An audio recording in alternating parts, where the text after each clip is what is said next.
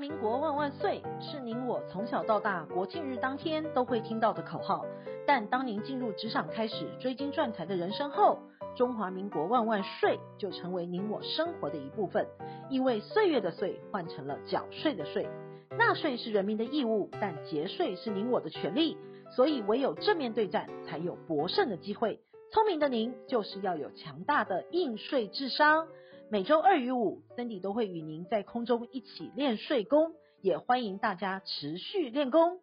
大家好，欢迎回到想睡的单元。疫情警戒自七月二十七号起，从三级降为二级的警戒，今天正好满两周的时间。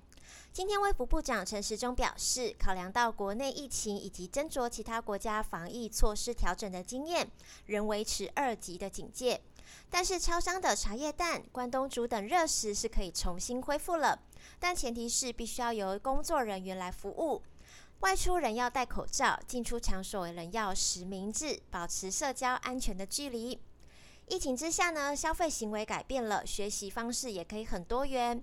过去我们透过报章媒体来学习。近期我们可以透过声音来学习到新知。想税 Podcast 从去年十一月底，感谢想粉的收听以及支持，推出了不动产移转的节税妙方、信托规划以及所得节税措施等议题，希望可以让您爱上税务，了解税务，享受税务。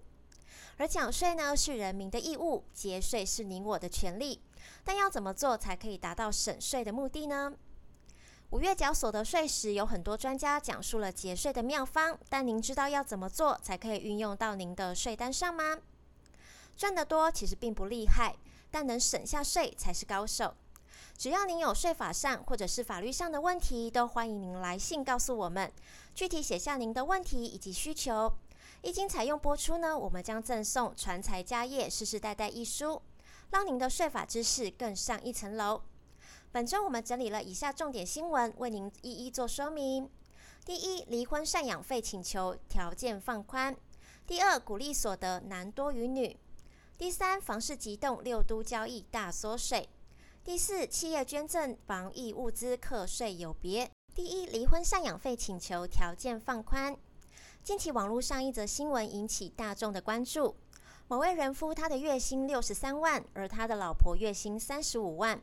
每个月呢会放四万块到共同账户之内，老婆放了一万五千元，但老婆却花里面的钱，让他内心很不平衡，像个吸血鬼，漂亮又怎么样？嘴上说好，却没有任何的行动。他对这段婚姻感到后悔，劝大家不要找月薪低于五万的女生结婚。该则推文呢瞬间在网络上造成轰动，有人建议双方好好的沟通，也有人建议趁早离婚。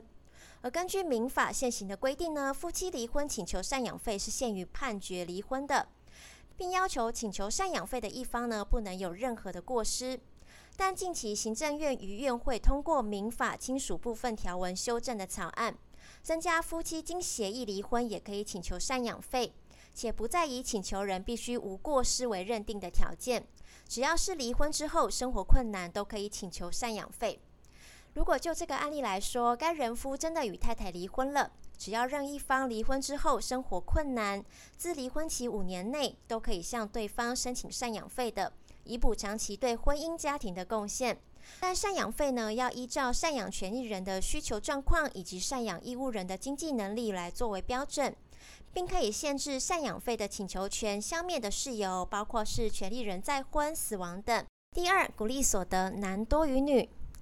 性别平等议题呢，近年来受到重视了。去年底，推特上看到包括陈时中部长在内，卫福部的官员呢，全体戴着粉红口罩，一字排开的照片。第一时间呢，大家觉得这些平日严肃的男性官员看起来真亲切。往下点开标题，读了内文，才发现原来这张照片背后的故事这么可爱。宣导防疫呢，兼提倡两性平等，用心实在令人感动。社会各界呢纷纷响应，粉红一夜之间呢成为全台话题性最高的颜色。台湾的性平教育呢又往前跨了一步，只可惜男女所得仍有一定的差距，且仍未有明显的改善。今年所得申报已经结束了，观察综合所得税的统计资料，我们可以发现，一百零八年度男性平均每人所得是六十四点一万元，是女性平均所得四十一点四万元的一点六倍。且近年来所得差距并没有明显的改善，尤其又以执行业务所得、股利所得差距最大。其中，男性平均每人的执行业务所得是女性的一点九倍，差距在各类所得当中是居冠的。男性平均每人的执行业务所得呢是二十点六万元，但女性只有十一点一万元，显示在专业领域当中，女性所获取的待遇仍不如男性。另外，在每人的股利所得方面，男性也是女性的一点七倍。不过有趣的是，拥有股利所得的男性约两百六十万人，女性人数却有两百九十七万人。但男性平均的股利所得只有十七万元，大幅高于女性的十点一万元。所得申报的结束，大家关心的就是退税的到来。第一批的退税时间呢，在七月三十号已经入账了，其余的案件呢，正在逐步的审查当中。根据所得税法施行细则第二十五条的规定。综所税的纳税义务人于结算申报的时候，如果你已经选填用标准扣除额，或者是在申报书上没有明确选择要用列举或者是标准扣除额的，则会一律适用标准扣除额来计算。如果您事后发现采用列举扣除额是比较有利的，应该要尽早提出申请，否则案件经国税局核定之后就来不及了。第三，房市急冻，六都交易大缩水。一百零八年底，疫情爆发，使各国经济溃堤，纷纷印股票救经济。但在国民的努力之下，让世界看见台湾。去年台湾除了股市大好，房地产的移转更创下历史的新高。政府为了抑制炒房，推出了杀手锏房地合一税二点零方案，于今年七月正式上路，使得上半年投资客降价逃命。六都的地政局呢，近期公布了七月买卖移转动数的统计。受到本土疫情以及房地合一税的影响，七月的买卖移转动数锐减了。六都合计有一万七千五百九十一栋，年减率二十五点四趴，月减率呢则为二十九点七趴，量能为近四年来同期的新低。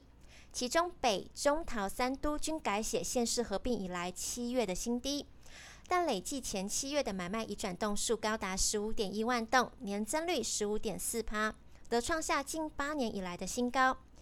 就业界人士指出，多数是为房地合一税二点零上路之前房市逃命潮所贡献的。在列报房地合一税时要注意了，在计算取得成本时要留意。实务上查核过程当中发现两种常见的错误：第一种是按买入时契约上总价来计算的；第二种呢是按买入时实价登录的资料来列报。提醒您，若与实际交易买入的价格有落差时，导致未按实际价款列报成本。恐会衍生有补税的问题。纳税人申报房地合一税时，应该依实际付款的金额，据实申报出售房地取得的成本，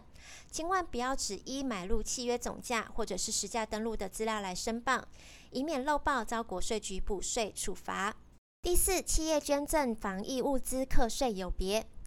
疫情爆发以来，影响各行各业的生计。不少实体活动皆无法如期的举行，有的甚至取消或者是延期。尽管受到疫情的冲击，企业仍伸出援手，希望可以提供物资，守护前线医护人员。而捐赠对象不同，营业课税也有不同的规定。只要是对政府单位进行捐赠，可以抵减相关营业税额；但如果是对民间的社福团体、长照机构进行捐赠，则需要开发票给自己，不得抵减营业税。但是在加值型以及非加值型营业税法中有一项但书规定，如果是为了协助国防建设、慰劳军队以及对政府捐献者，则不受到上述规定的限制，进项税额用于抵减是没有问题的。企业进行公益的捐赠，也要留意相关的费用以及损失列报的上限。各类捐赠抵减的金额呢，原则上以不超过所得额十趴为原则。而对政府的捐赠，凡是协助国防建设、慰劳军队以及对各级政府的捐赠，或者是经过财政部专案核准的捐赠，每年列报的金额可不受到限制。疫情自五月起逐渐延烧，虽然近期的疫情已稍作趋缓，但看病人数仍明显下滑。相对于公立医院院所，私人执业的诊所，特别是医美以及牙医诊所，都是国税局的重点查核对象。非健保给付的自费项目，即便是未设立核算成本费用，都可以依照不颁标准减除四十趴的必要费用。但若是业者短漏报所得，可能将面临高额的补税加罚。一般民众看诊若有进行自费的项目，也可以主动向诊所索取收据。除了可以让诊所诚实申报所得之外，个人也可以作为列举扣除的费用，抵减每年应税的所得。今天我们整理了上周重要的税务新闻，让您轻松掌握新闻的重点以及节税的秘籍，希望可以让您爱上税务，了解税务，享受税务。想要了解更多的省税妙招，请订阅享税 Podcast，并追踪卓越的粉丝专业，我们会在上面提供最新的税务重点以及市场脉动，让您成为人生的大赢家。也感谢享粉的收听以及支持，我们推出了享税好康，开放甄选享税的专题。您如果有特别想要了解的税务内容，请在卓越的粉丝专页上面，或者是透过 email 的方式联络我们，具体写下您的问题以及需求，一经采用播出，我们将赠送《传财家业》一书，让您的税务知识更上一层楼。本周重要税务新闻，谢谢您的收听，下周我们空中再会。